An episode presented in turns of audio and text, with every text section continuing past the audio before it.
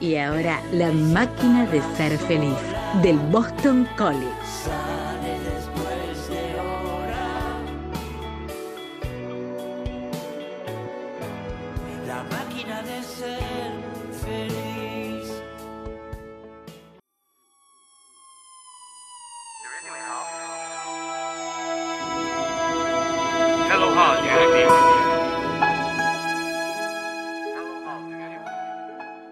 Soy Manuel Gómez y bienvenidos a La Máquina de Ser Feliz. Hoy, 20 de julio, eh, les quiero decir un feliz Día del Amigo a todos para abrir el programa y hoy ya podemos oficializar al señor Lucas Altave como tercer conductor de La Máquina de Ser Feliz. Muy feliz de ser conductor del programa, sobre todo con Gómez y Eilu, que son grandes amigos. Y nada, a seguir metiéndole con esto, ¿no? Exacto, vamos a seguirle metiendo y nos querés contar cómo se arranca el programa el día de hoy. Sí, por supuesto. Bueno, en este episodio 9, con dos secciones nada más, pero bastante interesantes. Es más, vamos a empezar con una donde vamos a conocer un profesor muy, muy interesante, el cual les gusta a casi todo el colegio. ¿Qué opinas vos? Exacto, que lo tuvimos nosotros en su primer año en el colegio. Exacto, exacto. Vamos bueno, a ver quién es.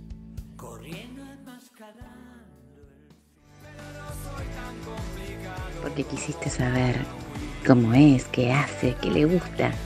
¿Cómo es en otro ámbito? Ya llega conociendo profesores.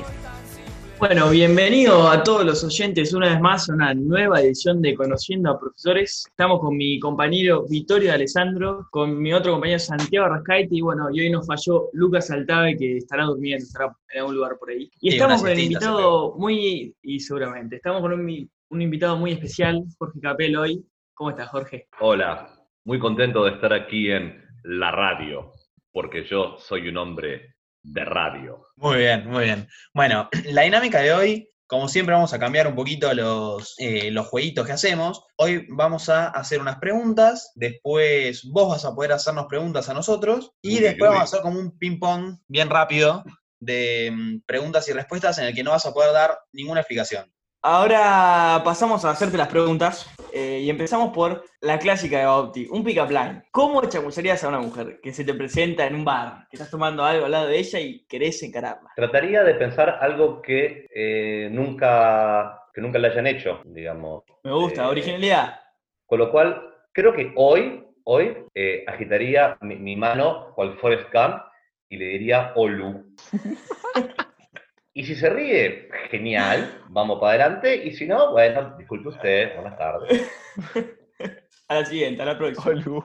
Me gustó, me A la gustó. próxima para... Me gustó, mucha originalidad. Bueno, Bueno, después la siguiente es, eh, nos llevó por la cucaracha, que fuiste parte de eh, una banda de música, y eh, nos gustaría que nos cuentes alguna anécdota divertida que te haya pasado en algún escenario, o componiendo alguna canción, o practicando, no sé. Uf, ¿esto se pasa antes o después de las 10 de la, de la noche? Depende del- de cada uno que lo escucha. Ah, depende de lo que cada oyente. Ok, ok. No, una, una, una historia divertida fue, eh, yo to- toqué en eh, el casino Trilenium del Tigre. eh, ustedes imagínense un, un salón gigante, cientos de personas, toda gente viciosa que vaya a jugar a, la- a las maquinitas. Eh, y eh, yo tengo un amigo, es un artista así, cantante, showman, y necesitaba una banda para, una banda que le toque atrás, para que- para que él cante. Y entonces nos consiguió tocar para 700, 800 viejos viciosos en el Casino del Tigre, tres noches seguidas, y lo más lindo era la, la marquesina, porque decía lo siguiente, lunes, Cacho Castaña, martes, Virus, miércoles, jueves y viernes, Espiral, que era mi banda. Así que yo compartí cartel con Cacho Con Castaña. Cacho, qué locura. Bueno, Qué nivel, Men- ¿eh? Mensaje para todos los jóvenes ahí afuera, pónganse a tocar un instrumento, porque como dijo uno de los, uno de los auténticos decadentes, uno de los, que, de, de- de los feos, de los que nadie conoce, dijo, si no hubiera sido por el rock and roll, muchos de nosotros habríamos muerto vírgenes. Qué frase polémica, ¿no? Qué cruda. Y la siguiente pregunta, tenemos agentes infiltrados que nos pasaron información, la cual te- ahora te vamos a pedir una anécdota con Ezequiel, ya que con él, según nuestros informantes, pasaste, compartiste mucho tiempo cuando eras más joven y queríamos saber una anécdota que tengas con él. con el director de estudios del colegio. Ah, sí, eh, uy, con el compañero, el compañero Pereira hay un montón. Él es el, el capitán de los asados, porque nadie hace un asado como Ezequiel. nadie. Eh, una buena historia con Ezequiel. Fue una vez que fuimos, eh, fuimos a Sadaik a registrar unas canciones, porque no sé si ustedes sabrán que el compañero Pereira es un poeta, escribe canciones, escribe letras y tiene un gran amigo en común, eh, Abel, le mandamos un saludo, que él le pone música a las canciones de, poesías de Ezequiel. Y en un momento, con unos amigos, grabamos varias de esas canciones y decidimos ir a Sadaik a registrarlas para cobrar derechos. Y eh, fuimos a Sadaik y cuando volvimos al auto, se habían llevado el auto. Así que tuvimos que ir a buscarlo eh, a donde lo, lleva la grúa. Pero teníamos que esperar a que trajeran la cédula verde del auto una cosa así. Así que hubo que, que esperar. Así que pasamos un martes a la mañana tirados en la. Imagínense, tirados en la subida de una autopista, en el pasto, soñadores, buscando formas a las nubes, mientras. Esperando que eh, trajeran el auto. Locura. Mientras, un, un amigo nuestro, un guitarrista muy importante, eh, veo que hace lo siguiente: saca de su mochila una cajita con una tijerita y un pincelito y unas herramientas chiquititas y una pelota de ping pong. Y veo que se pone a cortar la pelota de ping pong muy metódicamente, con el pincelito unta un poco de no sé qué cosa en, la, en el cachito de plástico de la pelotita de ping pong y se lo pone sobre la uña. Y luego repite la operación en otra uña, y en otra, y en otra, y yo ya no puedo más y estallo, y le pregunto, ¿qué estás haciendo? Y me dice que él es guitarrero así flamenquero, necesita uñas para tocar, pero como él se las come las uñas, encontró que lo más parecido a la uña humana es una pelota de ping pong. Así que se estaba haciendo altas uñas postizas de pelota de ping pong para poder hacer su arte. Para poder to- tocar la guitarra. Qué loco, ¿no? Qué locura. Impresionante. Muy bien. Bueno, y ahora va la cuarta pregunta. Si alguna vez hubo un momento de tu carrera docente donde tuviste ganas de dejar la docencia por algún motivo. No, la verdad es que no, nun- nunca tuve ganas de dejar la docencia. Sí me quejé, eh, puteé, la pasé mal, sin duda, eh, como cualquier trabajo. Y sobre todo porque es un trabajo en el que, valga la redundancia, trabajás con gente, personas que además son adolescentes. A Ustedes están en una edad en la que son los mejores o los peores, dependiendo de- del día. Así que a veces, a veces puede ser muy difícil, muy ingrato, pero para mí nada, nada me reconforta, nada me recompensa tanto como la mirada de, de- de un pibe diciendo, ah, mirá. A mí eso me... Mira, la, yo la, la- la primera clase que tuve en el Boston, cuando entré oficialmente, fue, fue con ustedes, casualmente. Bueno, estaba Santi. Que no sé si se acuerdan que hablamos de... ¿Qué, qué se van a acordar? Hablamos de, de los piquetes. Sí, me acuerdo. sí, me de- de la- acuerdo. de la 9 de julio. ¿Qué- qué- ¿Cuál era el derecho más importante? De, de la diferencia entre, claro, la, el choque entre el derecho de la huelga y el derecho de, mm, de la libre, eh, no me sale la palabra. Circulación. Circulación, ahí va, circulación. ¿Cómo me Bueno, cuesta? así, que- así que se, se armó una muy linda, una muy linda charla en que íbamos por un lado y para el otro, hasta que Agus Severino, a quien también le mandamos un gran saludo, Por supuesto. le dijo, Jorge, ¿puede ser que no haya una respuesta para esto? Y ahí me di cuenta que esa piba había entendido todo y que yo había elegido bien a lo que me quería dedicar. Y Mira, fui feliz, feliz. Perfecto. Divertido. qué linda la historia, sí. Y bueno, Sí, obvio, le, le mandamos un beso a Agus, iluminada siempre, ¿eh? un paso adelante de Sí. todos. Un saludo. Bueno, bueno, vamos Ah, a... perdón, y, y en, un, en, en un, en un detalle nada relacionado, le mando un saludo a, a Federico Redondo. Te, te extrañamos, Fede. Que, Bueno. eh, Con sus mates. Fe- Fede Redondo no había prestado atención nunca jamás en todo el año, y cuando hablamos de, de Cataluña que se quería separar de Madrid, el tipo se Uh. puso a, a defender a capa y espada el centralismo. España. Qué chabón. Bueno, Bueno, sí, y ahora nos gustaría a nosotros que cantes un estribillo de una canción que realmente te guste. para cerrar la entrevista. Para Para cerrar. cerrar la entrevista. Uf, me van a hacer cantar. Te vamos a hacer cantar. Voy a, voy a imitar la voz del cantante y todo, mira. Prende y apaga llora, y sale después de hora. ¿Por qué no le, no le compraron un comedor a Charlie, loco? Son muy mala onda. Bueno, Bueno. muy bien, bueno, bien. No, no, no, no, no, no, para, para, estoy bardeando. Esto va- vamos a editarlo y, y te canto una canción con todo, ¿dale? ¿Vamos con todo? Casualmente yo te conocí una noche como hoy. Tu vestido eléctrico me dio. Vos decías, shake it, shake it, shake it, shake it, baby. Tremendo, tremendo. Muy bueno. Jorge Bueno, Capel en frecuencia modulada próximamente. Puede ser. Lo vamos a hablar con producción. Sería un buen invitado. Puede Y- ser. eh, podría ser. Discutimos mi calle cuando quieran. Bueno, eh, ahora Jorge, tenés eh, un espacio para hacer tu primera pregunta. Así que, ¿a quién la vas a hacer? Ah, eh, es una pregunta para González Campaña. Eh, ordene de eh, mayor a menor amor las siguientes personas.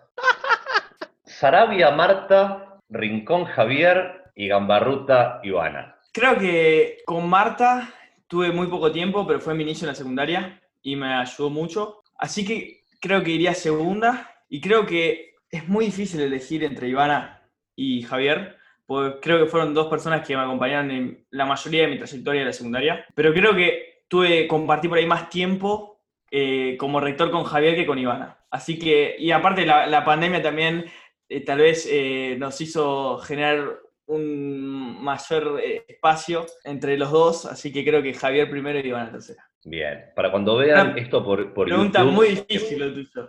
cuando vean esto por YouTube van a poder ver el sudor que corre copiosamente por la frente de González Campaña. Sí, sí, sí, sí. Le tiembla la mano. Pregunta para Arras. Eh, relatame en 30 segundos el peor día que pasaste en el colegio. Bueno, mi peor día en el colegio fue en tercer año, cuando me terminé enterando que no me había llevado una cantidad de materias razonables, sino que estaba en peligro de repetir totalmente. Ese fue mi peor día en el colegio, porque me llevé una cantidad de materias fuera... Descomunal. no entendí cómo me llevé tantas, parece que no había asistido al colegio, eh, lo cual me generó una desesperación total y me angustié porque era mucha cantidad y podía haber llegado a repetir perfectamente. Me gustó mucho cómo lo narraste. Me gustó, la verdad, le metiste mucho, mucho picante. Y una pregunta para. eh, ¿Cómo era tu nombre? Ah, mira, se hace De gracioso. Alessandro, de Alessandro, Mirá. sí. Mira cómo se hace el piola. Sí, mira, eh, en el tercer piso eh, de nuestro querido Charcas eh, hay, una, hay una tríada de, de astros, yo los llamo las tres Marías, eh, que son nuestras queridísimas Marcos, Maribel y Marina. No. Mar, mar, mar. No. Bueno, No, ¿qué vas a hacer? No. bueno. eh, No. ¿Cuál de las tres Marías es la que peor te cabe y por qué? No, no, no. Jorge, pará, yo quiero dejar en claro que esto no se podía, era una sola pregunta y necesito una cada uno. Vos editá lo que quieras, ¿eh? Editalo. No, bueno, a ver, a ver. Antes de decir cualquier cosa, quiero dejar en claro que los tres son eh, personas que quiero mucho, eh, pero si tuviera que elegir a alguien eh, que capaz no quiero tanto, podría ser Marcos, porque con Marcos compartí menos cosas, con Maribel y Marina tuve mucho tiempo en preceptoría hablando, boludeando, escapándome del aula, esto que no salga en la radio, por favor. y nada, estuvimos, qué sé yo, me siento más cercano a Maribel y a Marina, entonces capaz que diría Marcos. Perfecto, perfecto. Marcos, ya sabes, ¿eh? Bueno, Jorge que vino a nuestra sección a hacer quilombo, hoy Estoy empezamos... pasando muy bien, chicos. Gracias por invitarme. No te traemos Ahora más, no te traemos más. pasamos... Fue un error. Bueno, ¿Estamos listos? Enterado. ¿Qué artista preferís? ¿Charlie García o Spinetta? García, siempre. Perfecto. La segunda es, ¿qué clase preferís dar? ¿Historia o formación ciudadana? Historia es lo mío. Pero Bien. cualquier clase en la que, en la que esté Bauti. Perfecto. Muy buena respuesta. Bueno, después, ¿dónde preferís dar clase? ¿En la universidad o en la secundaria? En la universidad me encantaría, pero todavía no, no me pasó. Esta es una pregunta con libre inter- interpretación, izquierda o derecha. Izquierda. Bueno, la quinta es, ¿preferís estar de novio o soltero? Soltero y a la izquierda. Perfecto. Muy bien. Después, ¿preferís estar en pareja con una persona con la que tengas poca química o estar en pareja con una persona con la que tengas ideales muy diferentes? Dame química y polémica. Muy buena respuesta. Y por último, es una pregunta más para nosotros. Queremos saber qué curso preferís, quinto año o cuarto. Estamos solos, ¿no? Esto entre nosotros. Sí, sí. Off record, off record. Sí, señor. Off Bien. record. Empieza con Q y termina con Into. Muy bien, muy bien. Bueno, terminada entonces la entrevista. La verdad, Bueno, muchas gracias por la entrevista, Jorge. Como Un siempre, gusto. excelente. Un gusto. La verdad que sí, un gusto de- enorme. No, un placer, Bueno, chicos. Eh, está excelente el proyecto que están llevando adelante, me encanta. Eh, sobre todo me encanta verlos trabajar, cosa que es raro. Siento que como que me voy a pellizcar y me voy a despertar de repente. Eh, sigan así que vienen muy bien, che, en serio. Muchísimas gracias. Bueno, muchísimas gracias. Y no nos despedimos tanto todavía porque ya van a escuchar más de nosotros. Volvemos un ratito con la conducción.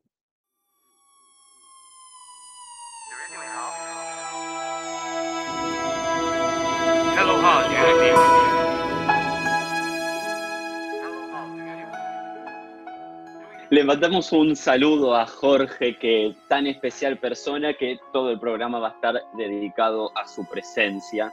Que él, junto con Maribel, es uno de los motores, fue uno de los profesores que nos ayudó a principio de año, eh, a Eilu, a Feli y a mí, a llevar a cabo este proyecto de radio, cómo se lo íbamos a presentar a los chicos. También había una propuesta de hacer más ideas, más cosas, más proyectos para difundir por todo el colegio, cosa que no se pudo hacer debido a la pandemia y cuarentena. Pero gracias a él, hoy se podría decir que gracias a él y a Maribel, hoy estamos aquí presentes.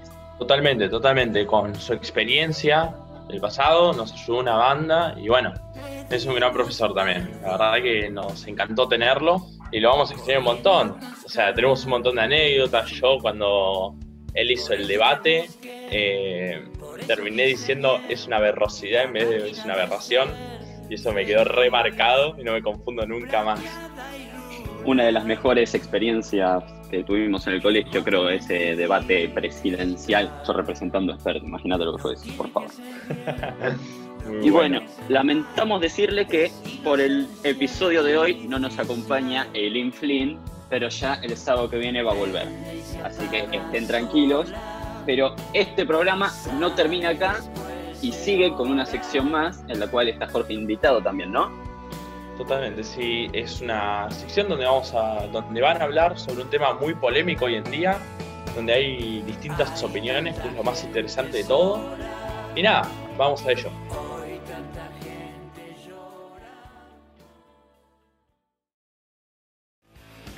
Opiniones, debate, polémica, invitados del día, porque todos tenemos alguna pregunta y también respuestas. Discutible. Acá estamos entonces en Discutible. En el episodio de hoy estamos con Bauti González Campaña, al igual que hace un ratito, y el mismo invitado que de hace un rato, Jorge Capel, el profesor. Quiero decir que no estoy de acuerdo con nada de lo que va a pasar ahora. Ok, muy bien.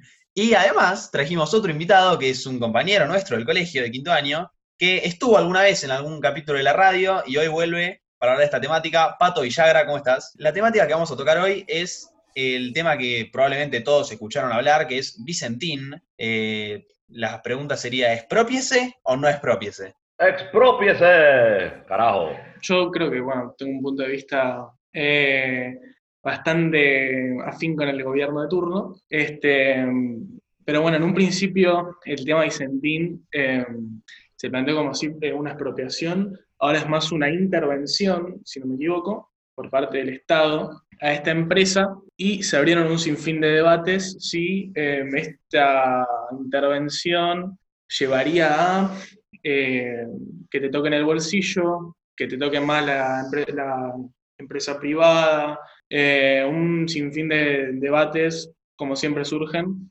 que son un poco más linkeados a el kirchnerismo siempre expropia, lo hizo con IPF y lo hizo con aerolíneas. Entonces, bueno, con ese argumento eh, se, dan, se dan muchas temáticas, como por ejemplo, ¿qué va a quedar si empiezan con Vicentín? ¿Con qué van a seguir después? ¿Te van a sacar el- la empresa Voz? Y cosas así. Sí, bueno, y siempre también está el famoso dicho de nos vamos a convertir en Venezuela. Pero bueno, me gustaría saber qué es lo que piensa cada uno acá sobre, sobre ese tema. Yo creo que como todos un poco saben, estoy en contra de una expropiación y una intervención. eh, y me gustó lo que dijo Pato, que él está, eh, se sentía identificado con las decisiones que tomó el gobierno de turno. Y el gobierno de turno, sinceramente, no tomó ninguna decisión. Se empezó diciendo que le iba a expropiar, de que iba a intervenir. Primero expropiar, después intervenir y después terminó diciendo que no se iba a hacer nada. Sin embargo, hay una causa judicial que está eh, está presente y demás, pero el mismo presidente nuestro dijo que él eh, hizo un error con esto y que pensó que los argentinos íbamos a salir a festejar una expropiación, la cual, por cómo lo dijo, en qué contexto y cómo, supongo que se toma la expropiación que quería hacer como un error. Y yo tampoco creo que está bien decir que no vamos a invertir en Venezuela porque es un caso muy aparte y no, no se parece nada a lo de la Argentina.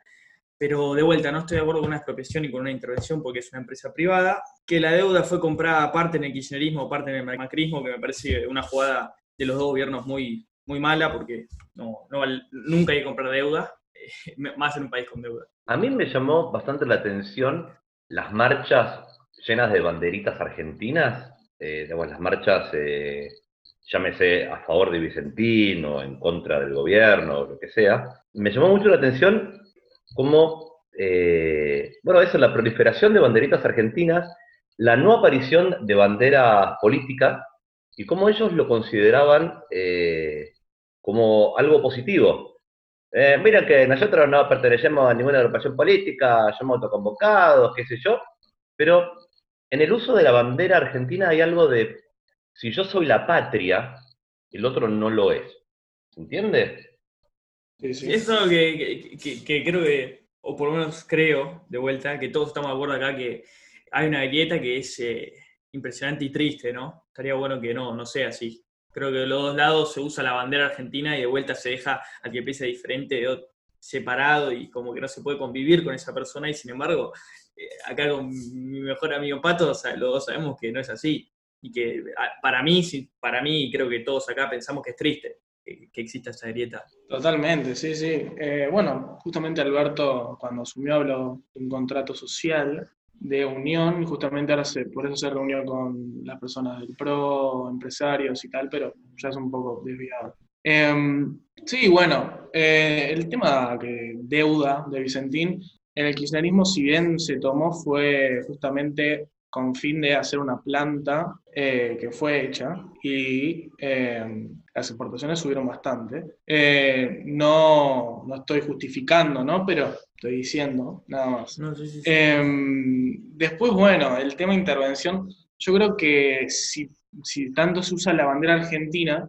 yo creo que a la Argentina nunca le gustó la dependencia de... La Argentina, bueno, bueno, justamente se independizó y también se tomó como cierta dependencia del de, el Fondo Monetario Internacional cuando se adquirió la nueva deuda, la última deuda de este país. Em, entonces, si tanto se usa la bandera argentina, yo creo que llevar a esta empresa a que no se le intervenga sería llevarla a un concurso de acreedores. Que esto sería que cualquier empresa de afuera tranquilamente podría adquirir Vicentín, que es una parte clave de la agroeconomía de acá de la Argentina. Entonces yo creo que si ya una empresa extranjera tiene control sobre la agroeconomía y los precios del pueblo, yo creo que eso ya podría ser, llegar a ser un problema. Mí me- Perdón, Bauti. Jorge, Jorge, no, no, Jorge, Jorge. profesor, A mí me- otra cosa que me llama mucho la atención es la insistencia en el, el derecho de propiedad. Ustedes se acuerdan, como acá me pongo profe, hemos hablado mucho de derechos contra derechos, cómo se decide qué derecho es más importante, ¿no? Y el derecho de, propiedad es importante, es algo muy, muy, valioso, da ciertas seguridades para que la gente pueda emprender y prosperar. Fenómeno. Eh, yo no, no lo impugno en sí, pero escenario, ¿no es cierto? Quiebra de Vicentín, quedan 5.000 familias sin trabajo, ¿no es cierto? Eh, entonces, la pregunta es, ¿el Estado debería o no intervenir para favorecer el derecho de esa gente al trabajo por sobre el derecho a la propiedad de los dueños de Vicentín o no? Es una pregunta para que salgamos cada uno con sus banderitas a Y- defenderla. Yo lo que opino es que, dejando de lado el caso Vicentino, yo lo que voy a hablar es, pr- primero voy a hablar un poco de- del momento donde se planteó todo esto. Primero, principal, una pandemia donde falta dinero, falta trabajo y donde el gobierno tuvo medidas muy drásticas que por ahí después se terminó arrepintiendo, como lo de, un ejemplo voy a dar, lo de la aerolínea chilena LATAM, que se, la empresa le ofreció un plan para, para que todos salgan beneficiados, eh, o, no, beneficiados no, pero que haya el menos eh, caos y el menos problema, por decirlo de una manera, eh, posible. Y el gobierno le dijo que no, que no, no podía ser, y se terminó yendo la, la empresa. Se terminó yendo y dejó a 2.500, creo, si no me confundo, eh, trabajadores argentinos sin trabajo. Entonces yo creo que es momento de donde el gobierno debería frenar un poco la pelota y pensar bien las movidas que se, que se van a hacer, porque no es momento para estar eh, haciendo cosas donde el pueblo se te va a quejar, donde se pierden trabajos, donde eh, las personas que vos tenés que defender salen perjudicadas. Y otro ejemplo,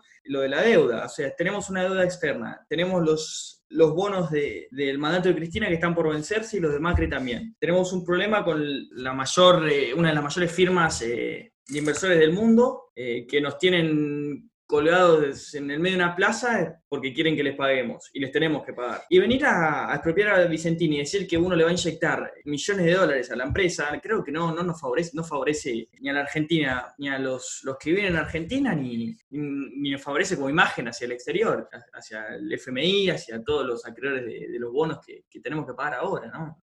No me parece Sí. una movida decente. Sí, bueno, yo creo que, a ver, por ejemplo, el caso de la TAM también es algo muy gris porque la TAM venía con pérdidas en la Argentina ya hacía mucho tiempo. Esto no es algo que surgió ahora que la TAM se quiere del país.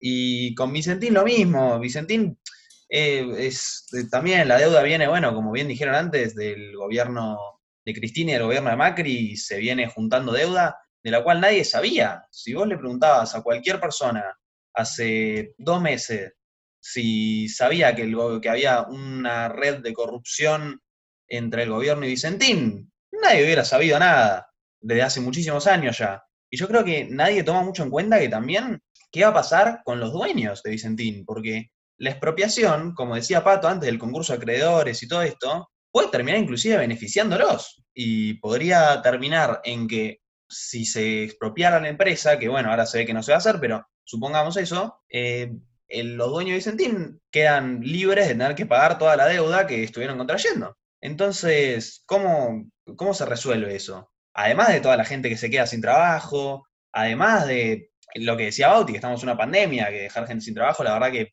si la- se ve que la empresa va a, va a quebrar, el gobierno tiene que intervenir de alguna manera. No sé si con la empresa puntualmente, bueno, eso eh, es justamente Es lo que, que- estamos acá discutiendo, ¿no? Pero de alguna manera hay que proteger a toda esa gente, hay que condenar a la gente que genera esta deuda y esta corrupción, qué sé yo, me parece que es un tema que mucha gente a veces pasa por alto. A mí me cuesta mucho empatizar con una empresa que vale miles de millones de dólares y que se dedica a exportar soja, granos, eh, y quiebra, es chocar la calecita. No, no hay forma de irse a la quiebra si, eh, en, en ese rubro si no es una quiebra fraudulenta. Eh, yo no sé En lo que pasó, punto, verdad no, no, no, no estoy muy empapado del tema, pero vos vendés un producto caro que se demanda siempre en el mundo, no podés quebrar. Sí, totalmente. No, Eh, obvio, obvio. eh, eh, por, eh, por parte sí, pero también hay muchos factores. eh, o sea, pu- puede haber un. No, no sé si tiene que ser fraudulento, eso es lo que voy. No sé si es el caso o no, debe serlo. Yo pienso que por ahí hay. Sí, teniendo o sea, en cuenta además que hay algo turbio, que hay un acumulada, negocio yo turbio. creo. Pero más allá de eso, eh, no podemos generalizar un rubro eh, con el caso de Vicentín porque hay mal manejo de plata, puede haber, eh, el campo es algo que no es estable. Un día te pueden caer 300 mililitros de, de lluvia y perdiste toda una cosecha. O sea, hay unas realidades muy Pero- grandes. dentro Pero de- eso si dentro vos un productor. Eh, Vicentín le compra al productor y la vende afuera. Es un intermediario. Eh, Sí, bueno, pero también, por uno y vende sí, por pero dos. si te- Es un negocio. Está bien, pero te- te- puedes tener otros tipos de problemas también. Puedes tener problemas con los barcos, subir o bajar el precio de, de la soja, de los granos. Hay un montón de problemas.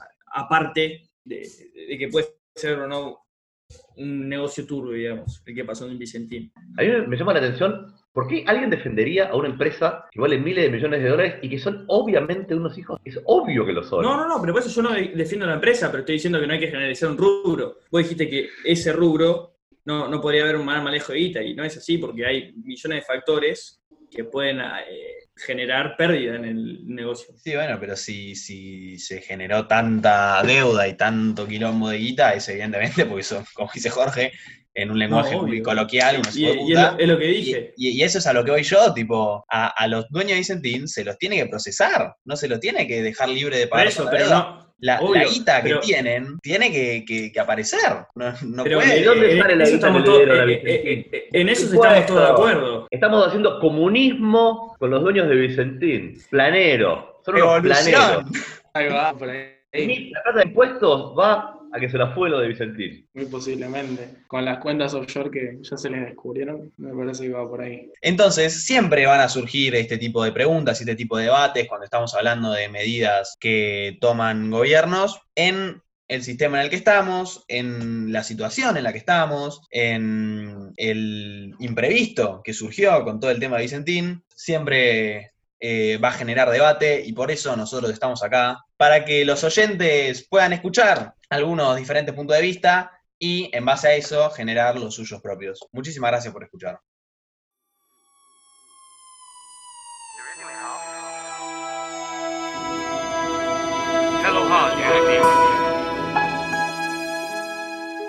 Bueno, pero qué sección más interesante, un tema muy pero muy polémico que yo diría que hasta uno de los más polémicos dentro de lo que va el gobierno actual, me parece. Y la verdad que estuvo muy divertido porque pudimos ver dos opiniones distintas muy marcadas, que es algo muy interesante. Exacto, y la intervención de Pato Villagra como otro invitado de esta sección, además de Jorge. Y bueno, por el Día del Amigo quiero cerrar con esta frase de Jorge Luis Borges.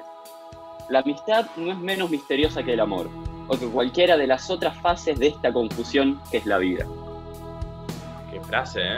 Muy linda frase, muy polémica para que la gente en sus casas piense.